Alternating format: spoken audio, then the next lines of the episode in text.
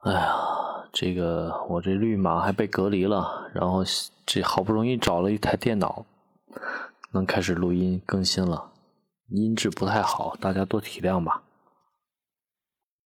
怎么说都是一把魔枪，林恩是真的没想到千斗五十铃能给自己出价这么便宜。千斗五十铃那边呢，他也同样没有想到林恩竟然如此的毫无人性。见自己出价便宜，张口就要一百只，他想干什么呀？要发动战争吗？好了，我只是开个玩笑而已，千斗同学，你千万别介意。这把魔枪价格是五万，对吧？那你就把银行卡号发给我，我现在给你打款。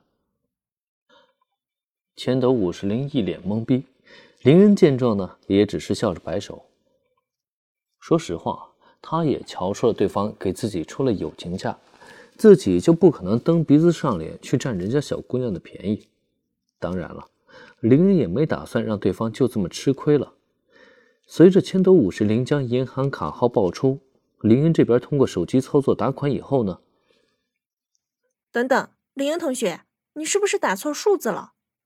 我是说五万，不是一百万。是的，没错。随着千斗五十铃那边收到的汇款提示，他竟然惊讶地发现自己银行账号上竟然一下子多出了百万的余额，这可是把他吓了一跳啊！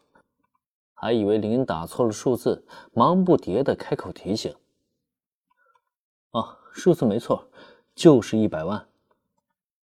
毕竟这枪啊，我是买下了，可配套的子弹我还没买呢。”所以这剩下的钱呢，千斗同学，你就帮我买些子弹吧，各类型子弹我都要。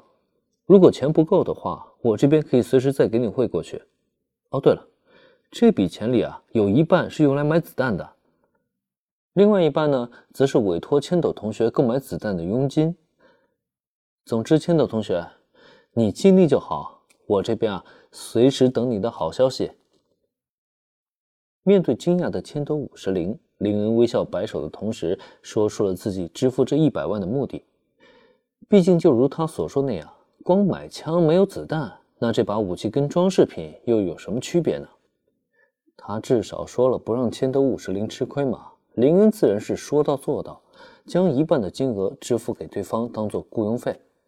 但对此，千斗五十铃却是连忙拒绝：“这钱我不能收。”五十万可不是个小钱啊！虽然投入到这甘城辉煌游乐园里杯水车薪，可对个人来讲却无疑是一笔巨款。放在千斗五十铃这里，他觉得烫手呢。千斗同学，是。就在千斗五十铃忙着想要退钱的时候，再看林恩，他却突然表情严肃的叫出了对方的名字来。这不禁让千斗五十铃身体紧绷，下意识的便立正站好了身子。听好了，千斗同学，就在刚才啊，我已经与拉提法小姐达成了初步的合作意向。也就是说啊，从今以后，我很有可能接替拉提法小姐的职务，担任这座甘城辉煌游乐园的经理一职。那么，作为我的未来属下，千斗同学，你觉得你应不应该听我的话呢？面对千头五十铃，林恩一字一句的开口，让这个妹子表情变得越发的凝重。随着最后一个字音落下，这出身红枫乐园禁卫士官学校的禁卫队第一卫士已经是抬手行起了军礼来。是林恩经理。很好，那就听从命令，就这么办吧。嗯，什么就这么办了？直到过了好一会儿，千斗五十铃才反应了过来，自己明明只是不想占林恩同学的便宜而已，怎么结果变成这样了？看样子，林恩先生能够很好的跟五十铃一起相处呢。对于眼前这一幕，全程旁观的公主殿下禁不住发出了一声轻笑来。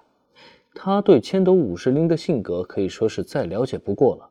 他更加知道，一般人根本就没有办法让他妥协。可结果倒好，偏偏来了一个林恩，竟然能把他治得服服帖帖的。应该怎么说？真不愧是神域中的救世主大人啊！明明才刚刚来到这里，竟然能如此完美的融入进来，这不禁让公主殿下对未来产生了强烈的期待。